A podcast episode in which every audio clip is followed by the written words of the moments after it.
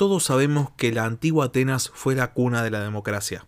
Sin embargo, lo que no todos sabemos es que durante los primeros siglos de su existencia independiente, el panorama político en Atenas fue bastante caótico. De hecho, esto era en realidad la norma en todas las ciudades que emergían después de lo que había sido el colapso de la Edad del Bronce.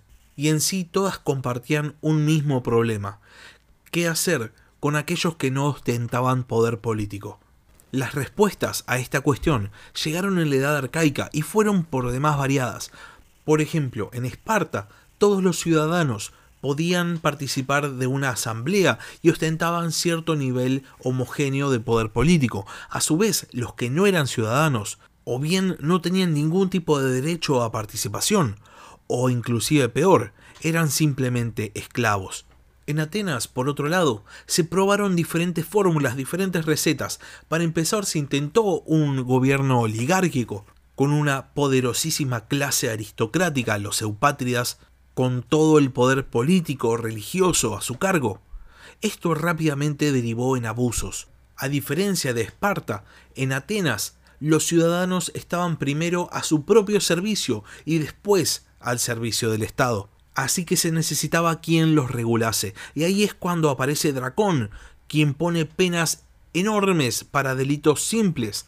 Esa reforma tampoco funciona, y es entonces cuando aparece Solón, quien intenta otorgar poder político en base a la condición económica en vez de la herencia familiar. Y si bien esto permitía cierta flexibilidad social, porque en última instancia era más poderoso aquel que más generaba, Eventualmente el sistema se rompe, cae y emerge la figura del tirano.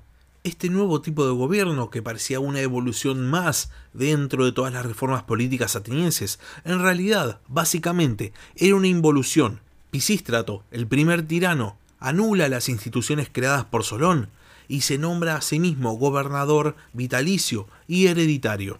Atenas, de hecho, había vuelto a ser una monarquía y encima Pisístrato, el tirano, era muy popular. La democracia parecía cada vez más lejos. Sean bienvenidos a la Barba Roja de Barba Roja, un espacio para hablar sobre curiosidades de la historia.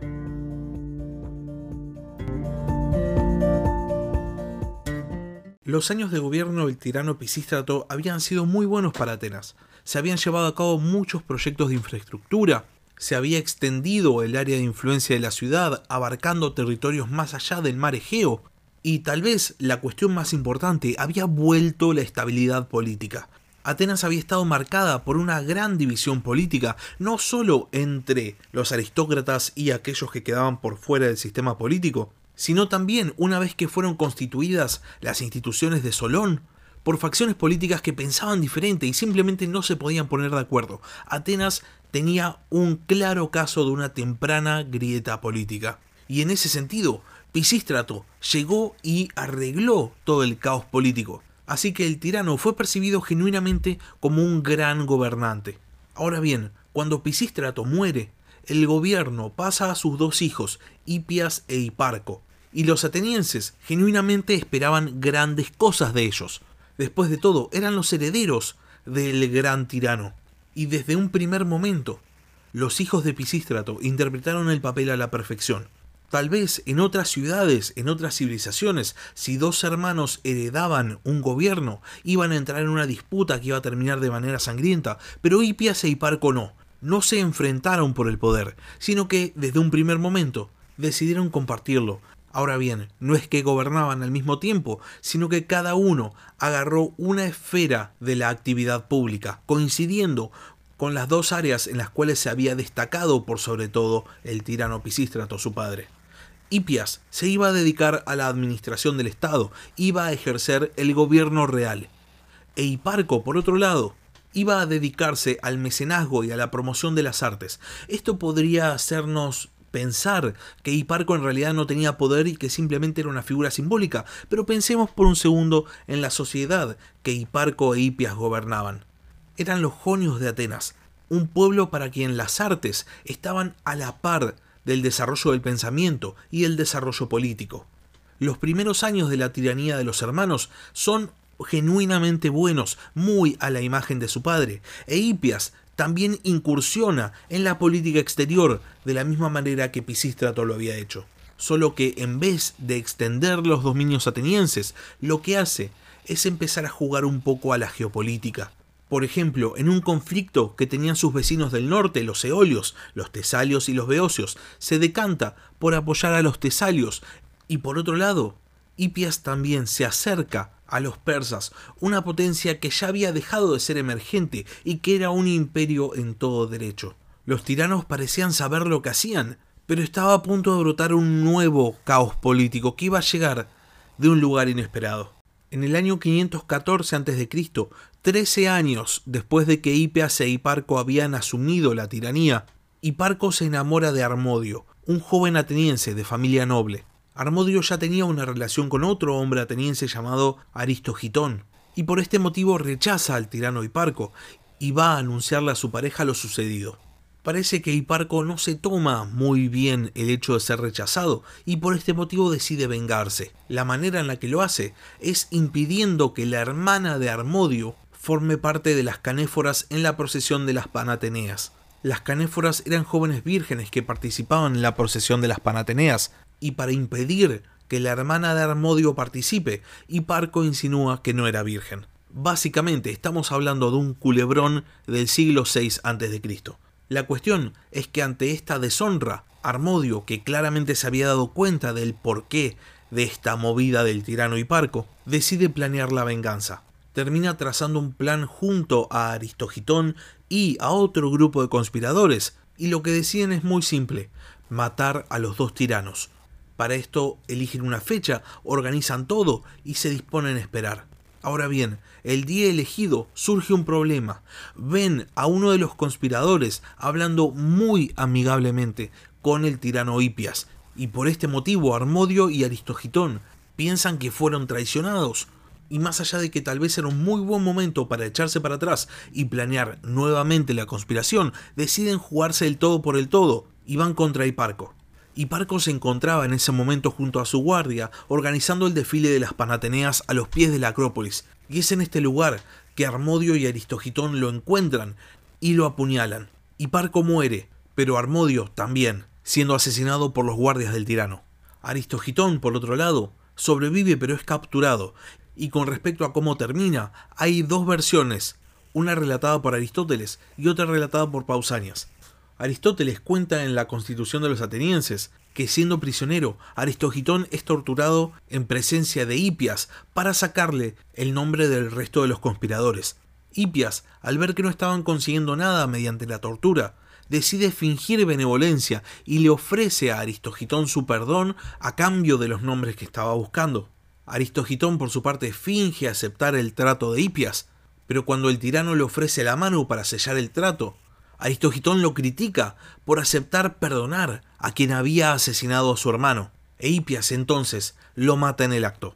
Por otro lado está la versión de Pausanias, que dice que en vez de haber sido Aristogitón el torturado, habría sido Leena, una etaira de la cual Aristogitón estaba perdidamente enamorado. En el relato de Pausanias, Hipias habría ofrecido la vida de Leena a cambio de los nombres de los conspiradores, y al no conseguirlos, simplemente la habría asesinado al margen de cuál relato es correcto o si los dos son producto de la tradición, lo que sabemos es que después del proceso del tiranicidio, ni Armodio ni Aristogitón sobreviven. Sin embargo, van a ser considerados mártires por la causa democrática, y con el paso del tiempo se van a poner dos estatuas, una de Armodio y otra de Aristogitón, en Atenas, con el fin de honrarlos por su contribución a la llegada de la democracia. Ahora bien, la muerte de Hiparco marca profundamente a Hipias y su gobierno da un vuelco radical. El tirano empieza a tomar medidas de tipo autoritario y sobre todo se enemista profundamente con la aristocracia ateniense. El caos político había vuelto a Atenas y esta vez iban a ser los miembros de la aristocracia los que iban a intentar solucionar las cosas.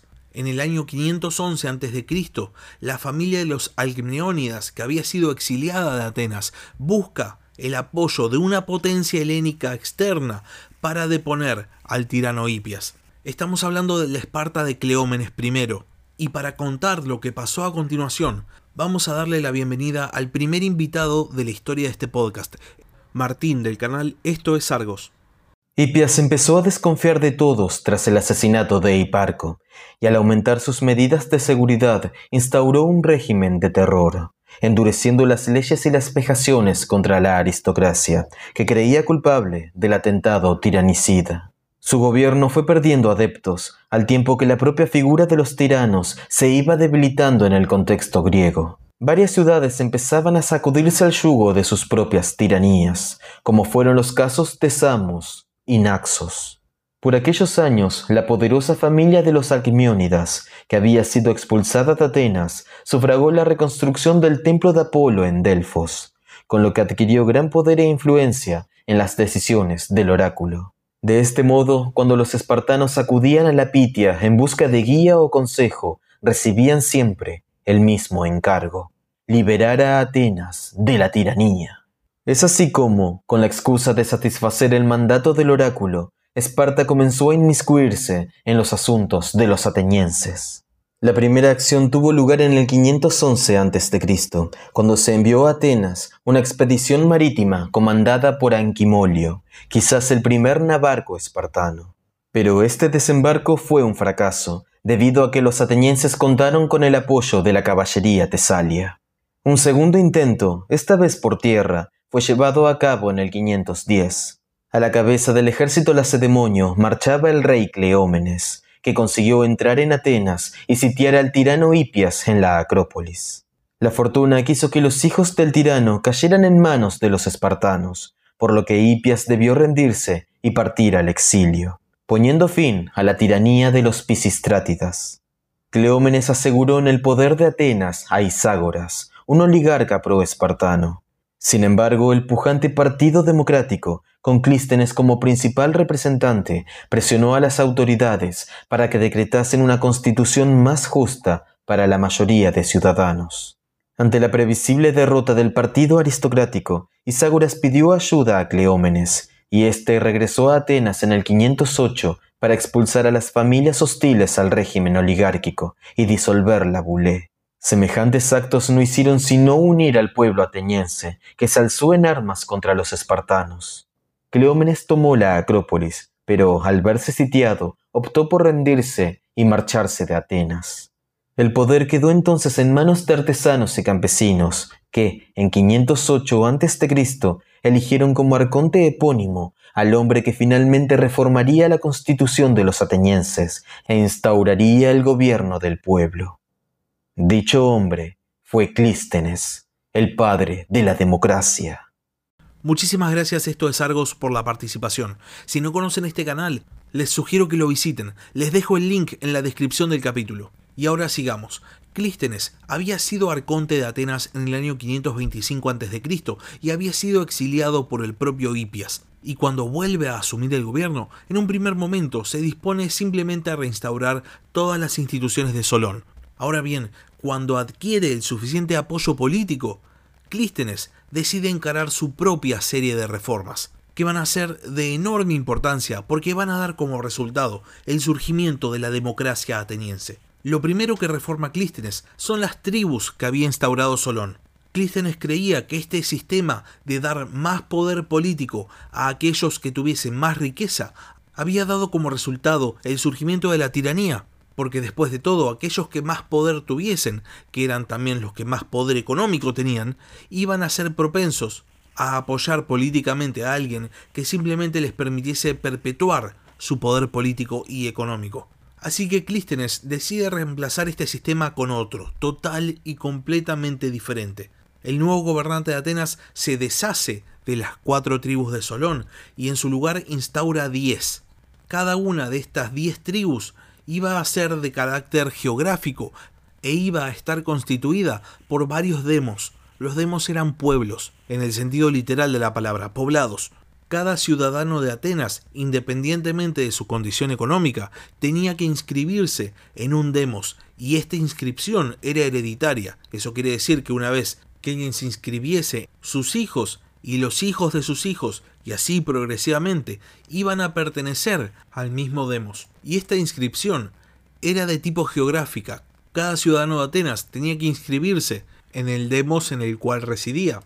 A su vez, los demos iban a estar agrupados en grupos de tres, llamados tritias, constituidas por un demos costero, un demos de la llanura y un demos de la colina. Para finalizar con las reformas sociales, Clístenes, con el fin de crear una cohesión, abole los patronímicos y los reemplaza con el nombre del demos de pertenencia. Después de reformar el sistema de tribus, Clístenes reforma las instituciones. Para empezar, reemplaza la bulé instaurada por Solón por una nueva bulé, constituida por 500 miembros, 50 por cada tribu. Los miembros de esta bulé se elegían por sorteo para garantizar la máxima participación posible, y entre sus funciones estaba la de promover proyectos de ley y convocar a la eclesía. El antiguo Consejo del Areópago quedaba relegado a funciones consultivas. Los proyectos de ley que la bulé presentaba tenían que ser aprobados por la eclesía y para esto la Asamblea de Ciudadanos se tenía que reunir 40 veces al año. En cuanto al sistema judicial, Clístenes lo reforma e instaura jurados. Y para finalizar, Clístenes crea la institución del ostracismo, que implicaba un exilio por 10 años, no mediante un juicio, sino mediante el voto. La diferencia entre el exilio común y el ostracismo es que el ostracismo implicaba un castigo ciudadano, y para que alguien sufriese esta pena no era necesario que hubiese cometido ningún crimen, solamente no tenía que ser querido por sus conciudadanos. Esta institución de Clístenes generó todo tipo de abusos y paradójicamente fue el propio Clístenes el primero en sufrir el ostracismo. Sin embargo, al margen de esto, todo el poder político en Atenas ahora estaba en las diferentes asambleas. Ya no iba a haber más un gobernante, ya no iba a haber más un rey o un tirano, ahora iba a haber asambleas de ciudadanos, asambleas populares, decidiendo el destino político de un Estado. Este concepto, que hoy en día es tan normal para todos nosotros, en su momento fue completamente revolucionario. Ahora, en la práctica, ya no se necesitaba más ni una herencia sanguínea, ni una condición económica para poder ostentar el poder político. Habiendo concluido sus reformas políticas, Clístenes declara que ha logrado instaurar la isonomía, la igualdad ante la ley. Si su nuevo sistema político iba a ser o no exitoso, es un tema para otro capítulo. Hasta acá llegamos con el capítulo de esta semana. Si el capítulo les gustó, no se olviden de suscribirse al canal, tanto en Spotify como en YouTube. Una vez más, muchas gracias al canal Esto es Argos por haber participado en este capítulo. Y si tienen alguna pregunta, tienen algo para decir o simplemente quieren participar, pueden escribirme un comentario en YouTube, pueden escribirme un mail al mail del podcast, la barba roja de barbarroja gmail.com o pueden seguirme en Twitter en arroba barbarrojacast. Muchas gracias por haber escuchado y hasta la próxima. Gracias por escuchar La Barba Roja de Barba Roja. Si tienes algún comentario, si tienes alguna pregunta o simplemente tenés algo para decir, podés escribir un comentario en YouTube o bien podés mandar un mail a la barba roja de gmail.com. Hasta la próxima.